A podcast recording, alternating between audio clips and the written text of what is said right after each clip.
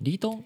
ソッシーのラジオ歴史小話じゃかじゃかじゃかじゃかじゃかじゃかまずシェアしたくなる歴史の話。歴史の話ですね。はい。だからもう過去2回というか前回うん。前々回と、まあ、前前回はちょっとグダグダしながら、まあ、平成という時代は一つグローバルうん。っていうのがキーワードとしてありましたよねというのをサッカーっていうコンテンツが平成の30年間にどう日本の中でうん。こう定着していったのかと。はい。キャプツパが昭和から始まり、うん。そこから平成の間にどう変わっていったのかっていうのをそういう切り口で話しましたし、ね。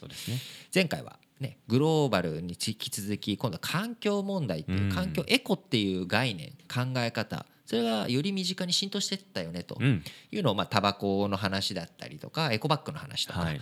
エコリートの話をしながら、えー深めていったわけです。深めていったわけですけれども、3つ目なんかあるかなと、三つ目ですようんね思っているわけですよ。はい。なんかねそもそも僕はなんか大人になったなって感じああまあそうですよね。僕もうん。なんだかんだ昭和生まれではありますけど、はい。昭和が終わった時にはまだ幼稚園児でしたし、うん。まあ、そういう意味で言うと僕はその昭和が終わった時幼稚園の時には僕1階のね、あのー僕その時2階のアパートの2階に住んでたんですけれども、1階に駄菓子屋さんがあってですねその駄菓子屋さんの老夫婦に、はい。まあ、ほぼ常に預けられてたんですよ。ほう。あのちっちゃい頃はね。あそうだった昼間は帰ってきて。へーでそのじいちゃんとかにおせんべいうんうんうん。もらって食べてっえいいな。ていう感じだったんですけどはい。それのおじいちゃんが泣いてたんですよね。昭和天皇が崩御されたっていう僕はよく分からなかったんですけどもはい。やっぱりこの今回令和っていう新しい言語が発表されて平成が終わるという時にこうあなんまさにこういう感覚？なんかこうなんだろうなと。でもただ今回はねあの昭和天皇のお崩御、まあ、お亡くなりになられた後に、えー改元されるというのとは違って、はい。まだ今の、えー天皇陛下はご健在であらせられますので、そういう意味ではまだその喪失感というか、うん。その時代がああ消え去ってしまったみたいなのはうん。ちょっと薄いわけですしまた昭和はね、64年ありましたから、うんうん。まああの満では62年と14日ぐらいではありますけれども、その長さと比べると、やっぱりちょっと違う感覚は当然あるのかもしれないですがそれでも体操を生きてた時代がうん。変わるとはい。いうこの感覚うん一つあったのはあの僕は高校生の時に21世紀になったんですよ。高校生の時21世紀になった。やっぱこれ一つありましたよね、うん。20世紀が終わりうん。21世紀が来る。で、はい。特に、まあ、ミレニアムだったので1999年ノストラダムス高一。ありました。2000年ミレニアム1000年に一度。うん。高2で新世紀2001お年。おっていう流れの中である種その時代の変わり目というか、うん。ああ時代が終わって20世紀戦争の世紀が終わりさあ新しい21世紀がやってくるぞと思ったら911そうのテロがありこうあ世界はより一層冷戦の後の配当を平和の配当を受け取るよりもこう混沌とした時代になってきたんだろうなはでまあ平成平成ねこう言われていく中でもここ最近とかにも激動の時代だと。いうん。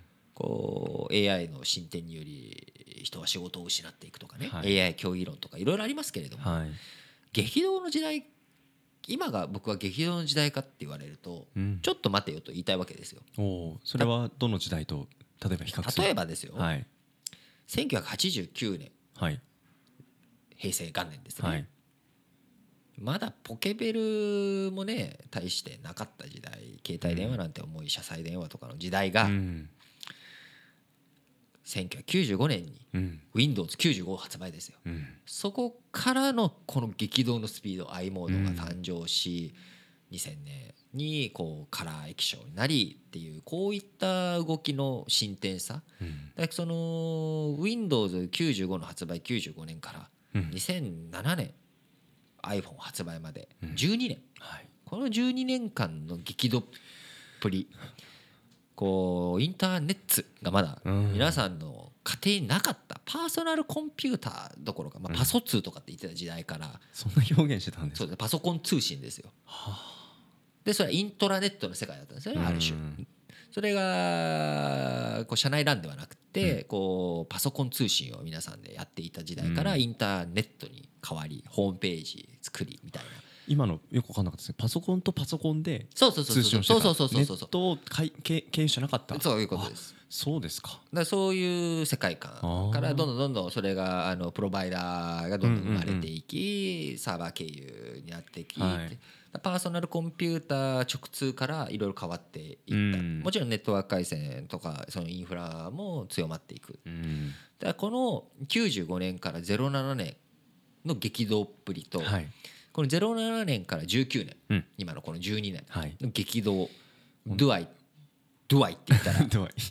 やっぱり比較できないですよね。だからどの時代もやっぱり激動なんですよ。うん。でこの12年間その僕らが使うデバイス自体にまあスピードアップとかね、な今年からあのお隣韓国とかでは 5G 商用化でうん。来年は日本もうん。5G が商用化されていくとはい。いう流れですけど、まあ、確かにそれってでも延長線上だよなっうん。て思うんですよ。ゼロ一ではない。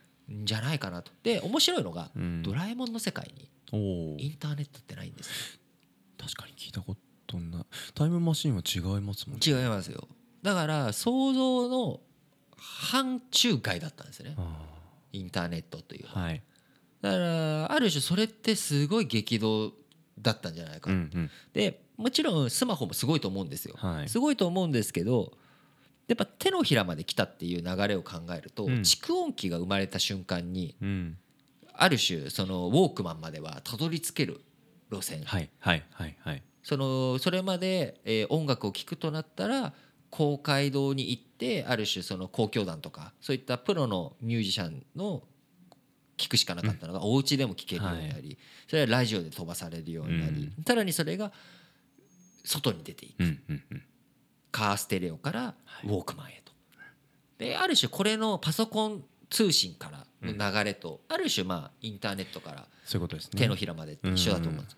これと同じぐらい何か新しいものうん。っていうのはこの12年間にはまだ僕は生まれてないと思なるほど。全部基本的に延長線上で延長線上で考えられる。考えられる。うん。だからこの平成の間に起きたそのある種01っていうのはインターネットがある世界とない世界。うんこれはまあ01だと思うんですよ。はい。でここから次じゃあ令和の時代にどういったものが出てくるか。そうこれはまあ分かんないです。わかんない。分かってたらなんかねもうあのーなんかいろいろ書いて世の中に。喋ってる場合じゃない。あ したらいいんですけど。なんかそこがうん。こう気づけば、わあこういう発想かこんなところのこれがこう使われるんだっていう、この発想の転換コペルニクス的展開うん天動説が地動説になったいや気づけばそうなんだけどみたいな、こういった新しい発見がまた次の時代にもうんこう出てきたらいいなと思うんですよ。なるほどそうすると、まあ、20世紀始まった時は、ね、2001年の9.11で混沌としたっていうことはありましたけどもまた新しい時代何か新しい希望をうんなんか見つけていいきたいですね。そうですね。うん、なんか楽しみにしたいなと思います。ラジオ歴史小話お相手はリートンとソッシーでした。